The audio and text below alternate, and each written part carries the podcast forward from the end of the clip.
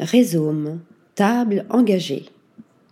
Dans le 11e arrondissement de Paris, où les ouvertures de nouveaux restaurants et de néo-bistrots pullulent, un restaurant engagé qui invite les nouveaux talents de la cuisine en résidence a ouvert ses portes.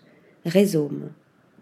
Le concept une cuisine éco-responsable de saison en circuit court. Une fois franchie la grande baie vitrée, encadrée de bois massif, ouverte sur la rue sur toute la longueur, l'ambiance ressentie est des plus minimalistes.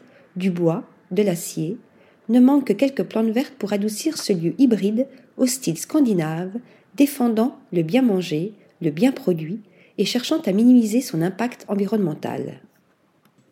La cuisine ouverte, avec son grand comptoir central, autour duquel navigue la jeune équipe, attire immédiatement. Nous apercevons quelques bocaux de fruits fermentés et la préparation d'un kombucha homemade, l'une des spécialités de la maison. Le restaurant, dont le nom est né d'un jeu de mots entre rhizome et réseau, prend vie grâce à une rotation de résidences saisonnières.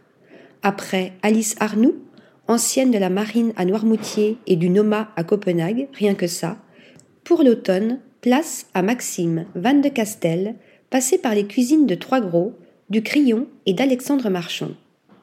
En ce jour de début décembre, un jus maison vitaminé au basilic taille, citron, gingembre et miel semble opportun. Puis vient le velouté de courge, crème montée au réfort, classique mais très bien exécuté. Ma préférence ira à l'oignon confit et caramélisé, chou vert et sa délicieuse crème de lard. Les deux plats du jour prennent la suite. Un lieu jaune brillant, cuit à la perfection, recouvert de beurre à la sauge, et purée de panais accompagné de son chou braisé divin, et un paleron de bœuf confit, polenta au parmesan, agréable mais sans surprise. La pavlova, agrumes, crème fouettée, pamplemousse, n'ayant pas tenté l'auteur de ces lignes, le chèvre frais du moment terminera ce déjeuner en délicatesse. Rhizome, c'est une cuisine relativement classique, mais toujours avec une touche d'originalité, des accords étonnants et un côté végétal prononcé.